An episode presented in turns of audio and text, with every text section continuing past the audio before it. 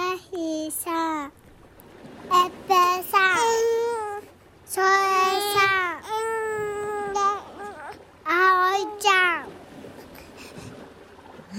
これラジオ。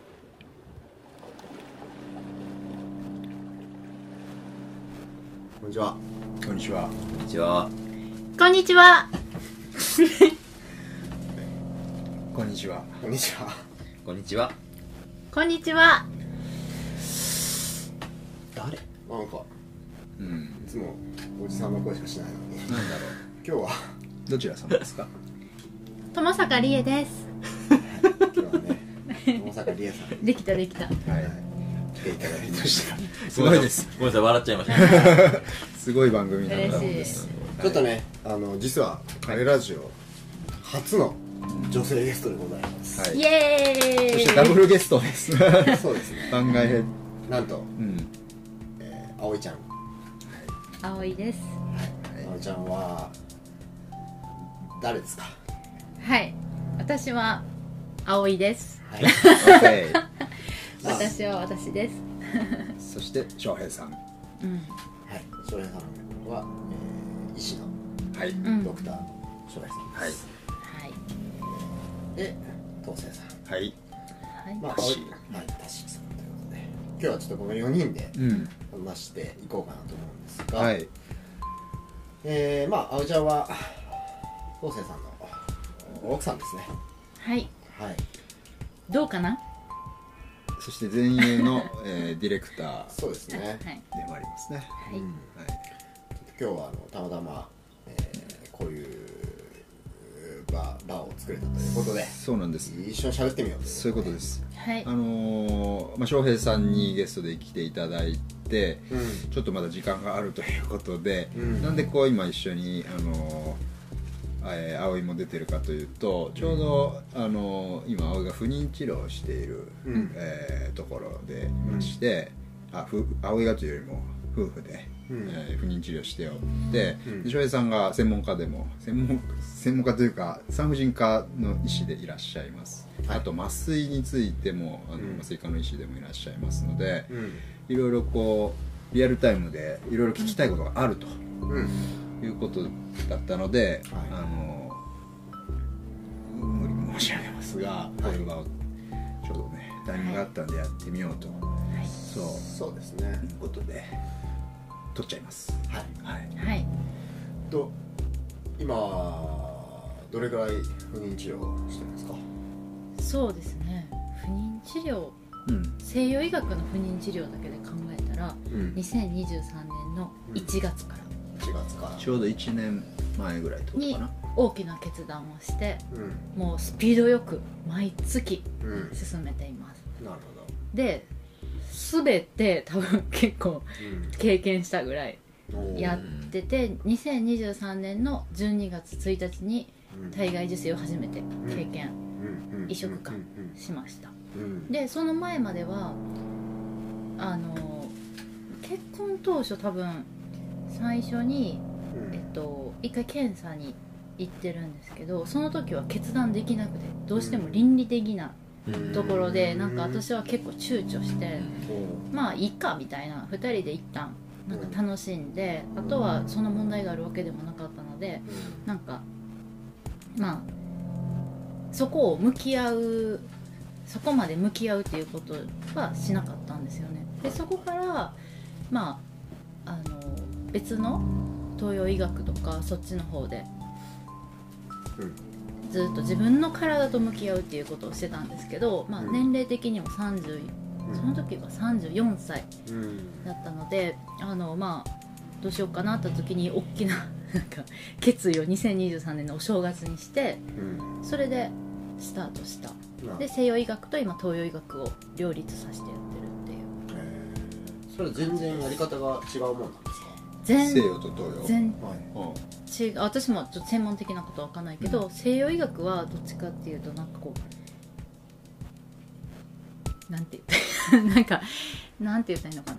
この目的を達成するための薬を入れてうん。治療していくとか、うん。で東洋医学はどっちかって言ったらうん。自分の体を血流がとかが例えば悪いとか体力をつけるとか、そっちの方に注力できる。ベースを作るうんで西洋医学は確率とかそういうとこ上げていくとかっていう認識でえいるんですすごいですね。はい。バッチリバッチリ？やっためっちゃ勉強しました。本当に、西洋医学は、うん。ーはいなんていうんですか簡単に言ったらうん。全員80点取れるようなものに価値を置くんですよ。へ誰にやっても80点取れるよねっていう診療行為をこう開発していくのが西洋医学のベクトル。へだけど東洋医学はこの人に効くみたいな。この人に100点を取らせる。いはい。という考えに価値を置くんですよ。ーだからその漢方とかまさにそうじゃないですか。はい。漢方最も重要なのはこれ使ったら誰にでも効く漢方だよって絶対ないんですよ。うんそそんなものはないし個体によるとそう。何よりも大事なのはあなたどういう人間なんですかみたいうん。なところをうんもう様々に読み解いていってそこに一番合う薬を処方して使うのが、まあ、東洋医学のその漢方の使い方じゃないですか。うん。読む能力と作る能力が必要なんですけど、はい。でもこれを例えば西洋医学の研究でやろうと思ったらはい。うん。100人いてうん。100人にこの薬使ったらうどれくらい効きましたかっていうのをしなきゃいけないんで、うん。あー。100人全員違うからうん。全部違う薬あげてる東洋医学の研究はできないんですよ、うん。そもそうも、ん。うん。なるほどね。じゃあ同じ人100人連れてこなきゃいけないけど、同じ人はいないという前提でやってるから、そうそうそうだからその西洋医学の研究方法でつまり価値判断ではい。東洋医学を評価することは不可能ってこと、うーんまあ、むななんとか無理くりやってるのもありますけどうん。ただ日本の漢方薬っていうのはもう基本決まってるというかうん。風邪ひいたらこれねみたいな感じで出すこともあるんで、まあ、そうすると西洋医学の価値判断で一応評価はできるけどでも本当の漢方は違うじゃないですか、うん。うん一人一人で必ず変えるから,、そこが違うポイントですね。だからこうある意味ではだから両立できるうん。うんところはあると思う、あー確かに。今まさに経験中なのでめっちゃ理解できます、でなんかこう聞きたいこととかあったりあするわけ？そうそうそう聞きたいこともあって、うん。あの聞きたいことと、まあ、やりながら自分が結構きうん。気づけたことうん。とか,、うん。な医師の立場じゃないですか。で私は患者の立場で言っててまず自分の心構えが2023年の1月本当に大きなけお私にとって大きな決断をして進める。うん。で何が大きな決断かって私はすごい痛いことが嫌いなんですよ。うん。痛み注射も怖い。うん。毎回注射も採血も嫌だみたいなぐらいうんだったんですけど、うん。それの決断をししました。うん。でそれぐらい決断したのでなんかクリニックに行く、その心構えが多分変わったんですよ、うん。でそれでじゃあ大阪のちょっと大きめの病院に行ってるとはい毎回先生が違うんですね。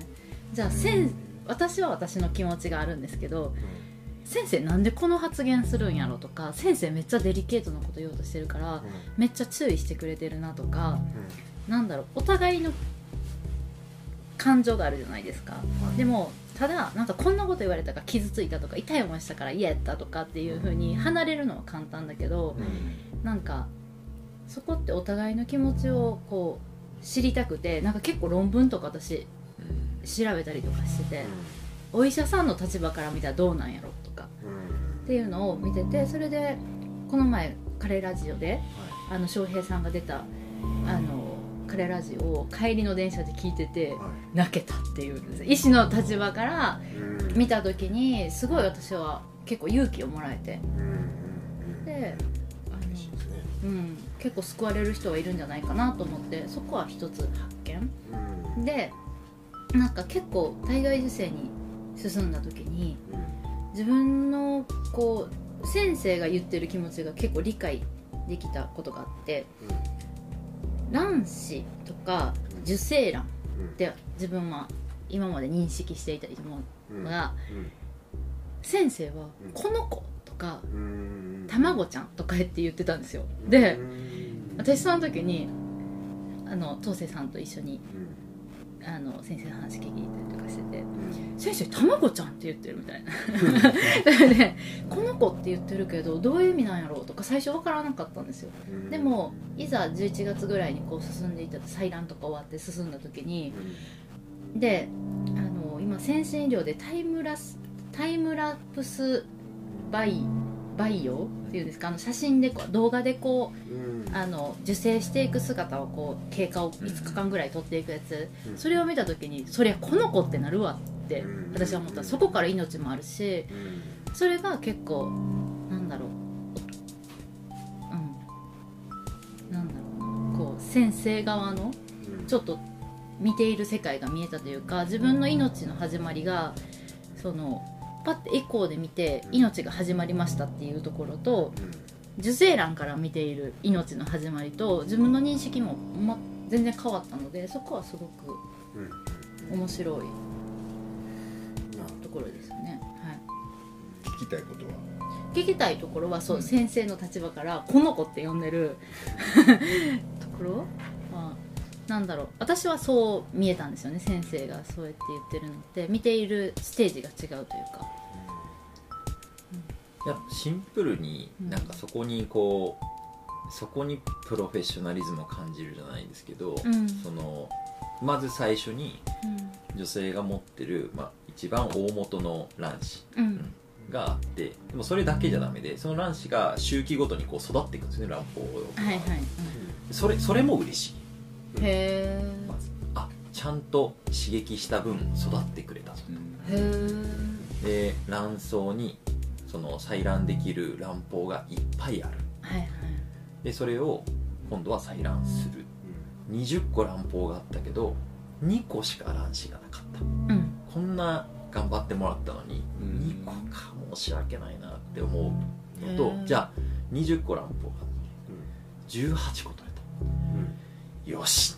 うん。確率が全然違うじゃないですか。で18個取れましたよって言ってあげられるじゃないですか、うん。頑張ってっていう、もうシンプルにそう。その時にもうやっぱ嬉しいわけですよ。でも卵ちゃんですよね、うん。取れた取れた、うん、嬉しいよ。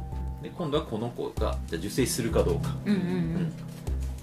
例えば精子を振りまく。もしくは精子を中に注入する、うん。無事受精卵になった。うん。細胞が割れていくちゃんと、進んでいく途中で止まる子もいる。止まらうん。進んでいく。嬉しいなーってうん。思うと思うんですね、まあ、シンプルにその気持ちじゃないですか、うん。そしたらなんかこうねドライに捉えるよりも、うんうん。もうそこには気持ちが乗っかってるというか、うん。一つ一つの成功体験を共有するじゃないですけど、はいはい。うんうん、っていうのは多分あるんじゃないかな、そうやって呼ぶんじゃないかな、うん。なんか先生ってあんまり感情がこう出さない見せないけど単語はそういうふうに受け取れるから、あ理解しました麻酔についてもなんかそうそうそう。麻酔ね。麻酔大好きなんですよね。大好きって大変変な感じ。語弊がねね。歯医者さん行ってもあのなんか消気ガスってあるじゃないですか、はい。はい。だって歯医者消気ガス吸いに行ってんでしょあなた。はい。そう。じゃあ変な人になっちゃうけど本当に痛いのが嫌でなんか、まあ、歯歯の話からいくと歯のクリーニング別に虫歯もないしで歯のクリーニングに、まあ、3ヶ月に1回とか行くんですけど、うん。その歯のクリーニングのブイーンがちょっと怖くてでもう汗びっしょりになっちゃうんですよ怖くて。でそれでもう先生に震えてこううーってなっててやりにくいんでしょうね多分。あーとか言って動いちゃうから。でそれであの子供とかも吸うぐらいのレベルのあの消気ガスがありますからって言って進めてもらってからもう毎回必須。うん。でそれであの冷や汗とかもかかなくなったりとか。その麻酔の痛みがなくなっていくうん感じがいいんですか？そうなんかね、まあ、消気ガスは結局痛みはなくならないというか意識がこうちょっと変わるだけだと思うんですけどでもそのえっと全身麻酔でも多分いっぱい種類があってその短時間30分ぐらいで終える手術とかの全身麻酔は今年何回かしていてでじゃあなんか病気とかでもなく冷静にこう全身麻酔を受けるっていう状況だったから余計に自分を観察できたのかもしれないんですけど一回目はこうあ全身麻酔ってこんな感じなんやーって受けて2回目3回目は抵抗していくんですよ。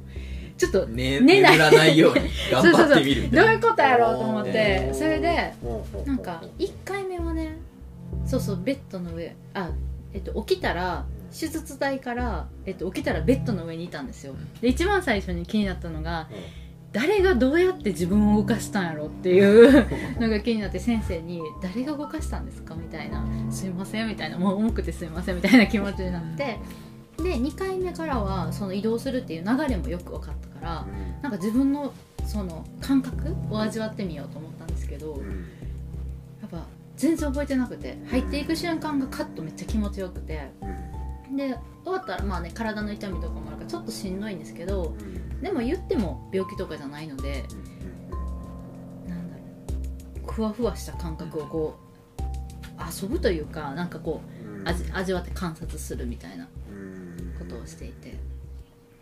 それがなんかまあ大変大変っていうかちょっと精神的にもしんどいことを多分しているんですけど私は結構体験うんがいろいろできるのがた楽しい楽しいって言ったら。すごいポジティブですね。超ポジティブです。すごいと思います。超ポジティブ。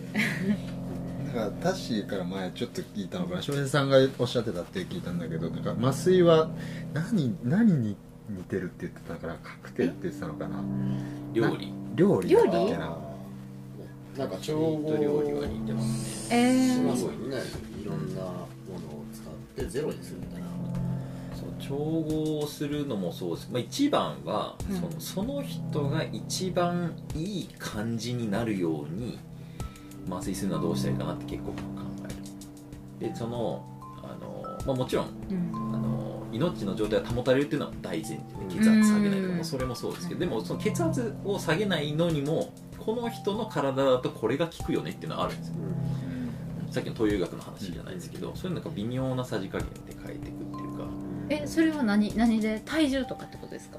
体重もそうですけど、キャラ。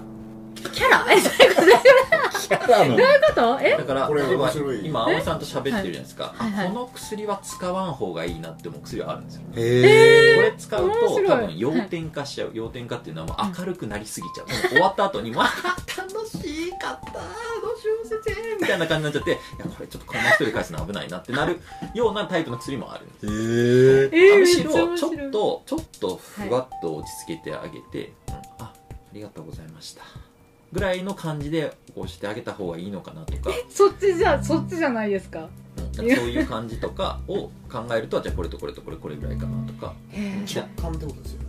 結構ね僕は直感なんですよ。あえー合うと分かるえーすげもちろんそえので血圧だとか心心拍数とかデータも見るとは思うけど 直感ですよね。直感ですね。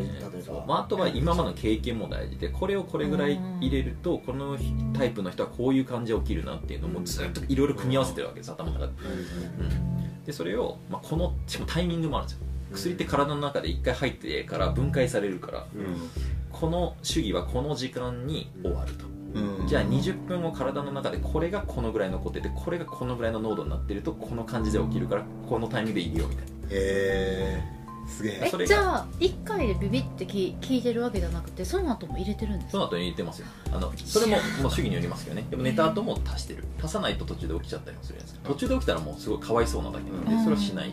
でもものすごい深く眠らせるのかもうほどほどでいいのかとかありますよね。まあ確かに体の負担とかは深く眠らせた方が回復は遅くなる。当然起きるのが遅くなりますしあー血圧も下がるからその分血圧上げる薬はたくさん入れなきゃいけなくなるし眠るなんですね。でもなんで痛みを感じないんですか？あそれは実はね感じてるんですよ。で眠る本当にこう結構面白いのは麻酔ってまあ3つの要素を使ってやるんですね1個は鎮静ってさっき言った眠る眠らせるっていう、はいはいただ眠眠るのレベルがすごい深いんで。寝ててもトントントントンセイさんって言ったら起きるじゃないですか。トントントンでは起きないんですよ。びくともしないぐらいまで眠るというのとあとは鎮痛で痛みを止める。うん。はい。っていうのは必要。例えば鎮痛で痛み止めをしてないのに眠らせて手技を始めると普通に痛くて起きます。うーん。だから痛み止めをしながら眠らせてあげないと。うん。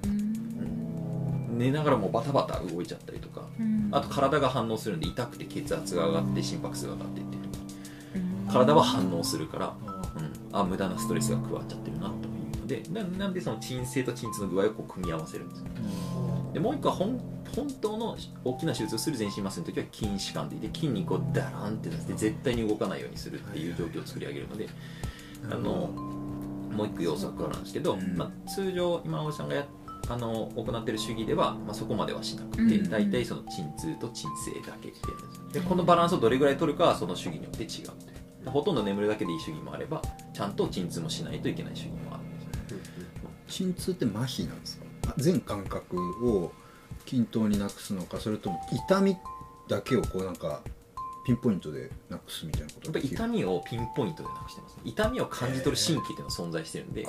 あそうなんですそうそうそう。痛みを感じ取る神経が要はこう連絡してる、まあ、接続部分に、まあ、要はスイッチみたいなのここをパコンって止めちゃう。へっていうやり方もあるしもうそもそも頭さっき言った大脳皮質みたいなこう意識して痛いって感じ取ってそこをもう全体的にダーンって下げちゃって感じないようにするとかそこはいろいろなんですよだから局所麻酔はまさにそのあの一番先っちょにある神経のとこだけ麻痺させてるのが局所麻酔ですよね。でも全身麻酔は血液であのそのちょうどこの神経が最初背骨に入るんですね背骨の中の脊髄に入って、でそれから脳に伝えるわけですよ、でこのせ脊髄とその先端の神経の間のところを止める作用もあれば、あの頭に行って頭のところをこうダウンさせる作用もあれば。もうさらに面白いのはあの頭から痛い後って痛くなくなりません？パーンって痛って思った後も痛くなくなりますよねその、うん。はい。これは頭が痛くないぞって命令を送ってるんですよ今痛かったけどこれ痛いの感じ続けたら大変だからもう,、はい。もうやめとけと。もうもうもうい痛いの分かったと。もうでも危ないところから手を離したからもう痛くなくていいから痛いのやめろっていうのを出してるそういう信号があるんですよ。脳から脊髄を取って神経に対して。それはなんでなんですか？それも痛いの感じ続けたらしんどいからですあ痛いのっていうのは結局その何かねあの危ないぞ。うん。危険な場所にいるぞっていうのをやるため。でだからさっきちょっと葵さんが言ってた、まあ、汗も出てきちゃって恐怖を感じてドキドキするっていうのはもう過剰に痛みを感じ続けてるわけですーうん。本当はそこは歯のクリーニングで。そう。いやでもでも それはそれはもしかしたら他の人の大脳だったらい。それをそのもういいんだよそんなの感じなくてって言ってブーンって止めれたかもしれないですけどそれがうまく働いてないかもしれないですね。そう。でもそういう方いらっしゃるんですよ。でそれ別に痛みに弱いとかじゃなそういうタイプなんですよ。タイプ。そう。うん。じゃあ別にトラウマとかもなくてなんかどうしたら訓練されるんやろうと思ってたんですけどもうこれは治らない。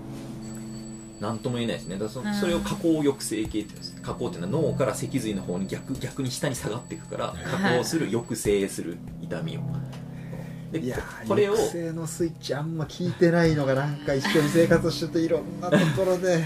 えどういうこと？どういうこと？いやどういうこと？抑制のスイッチ弱めじゃないですかあなた。何事えどういうにおいてもこと？どういうこと？え？抑制うん。抑える方どうい？どういうのスイッチ弱めじゃないいやいや全シーンですよ。どうですか田代さん。どうですかこれあのカットしなきゃいけないかもしれない。大丈夫です。よいやいやあのはい。天真爛漫ってことかな、はい。そういうことですね。でも私ハッピーすごいハッピーです。うんなんかあ人に迷惑かけてるかもしれないけどでもなんだろうさっきあの前半お話ししてたじゃないですか、はい。でなんか難しい話してるなと思っててで私別に美味しいもの食べて楽しく話していっぱい寝てうん。なんか別にそれで人生楽しいなって思うなんか別に、うん、いやもうそのそのおっしゃそる通りそのりです。その通りです。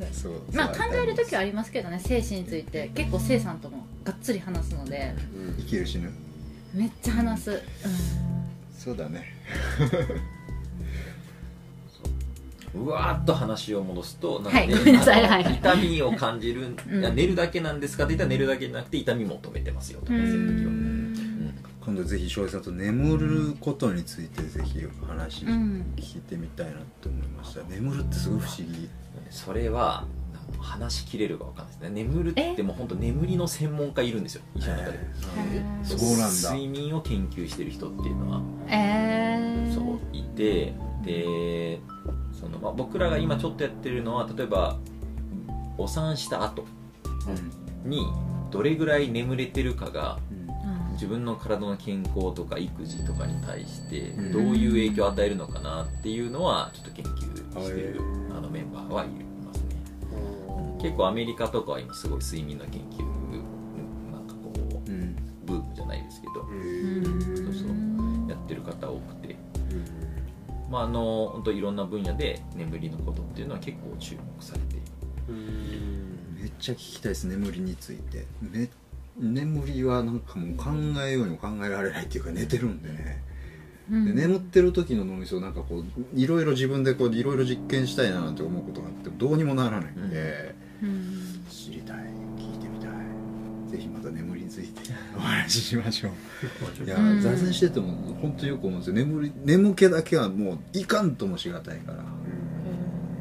でもうあんまりにも睡眠時間がないまま座ってると当然のように幻覚とか幻聴とか普通にうん。感覚までもあったりするような幻を体感したりもするしどんなことなってんだろうね眠りって脳にとって一体何なんだろうとかとても気になっている部分なんでぜひお話聞きすすいません話ずれちゃったけうん、あでも私は聞きたいことは聞けたと、よかったです。どああやっぱり。なんかねいろいろね感情で考えすぎたらしんどくなっちゃうんですけど、うん。こう分析するとなんかはあ。ねかんなんか感情で考えなくてもいい部分にあので解決できたりとかするから。自分自身を俯瞰するってことですね。あそうですね。ちょっと遠くから。うん。でそうするとねこう感情にこう振り回されて振り回されないまあ座禅してるのも結構効いてるのかもしれないですけどね。うん。しょっちゅう座禅してますしね。してるしてる。うん。はい。こんなとこですか？い。いですかね。一旦。友坂はい理恵ができたから私は大満足です、はい。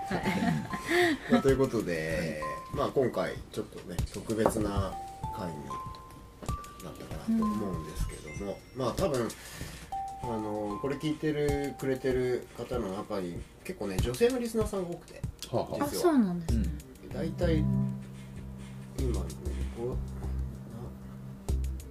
う6割半ぐらいの女性の方なんですよ。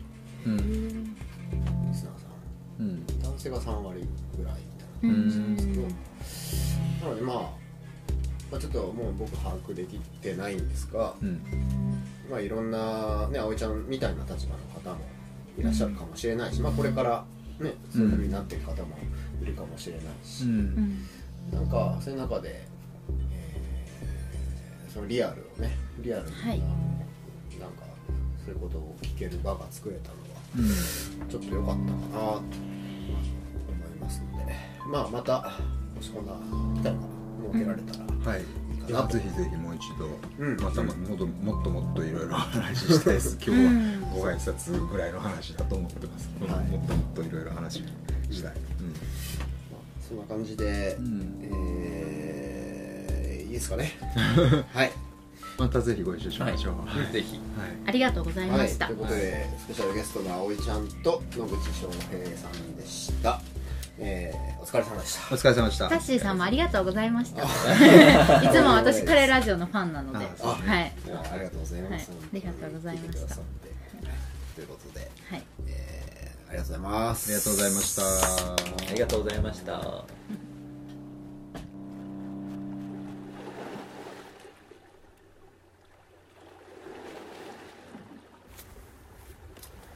すすすすす渡りすすすすす渡りすすすすす渡りあすすすすす渡りじゃん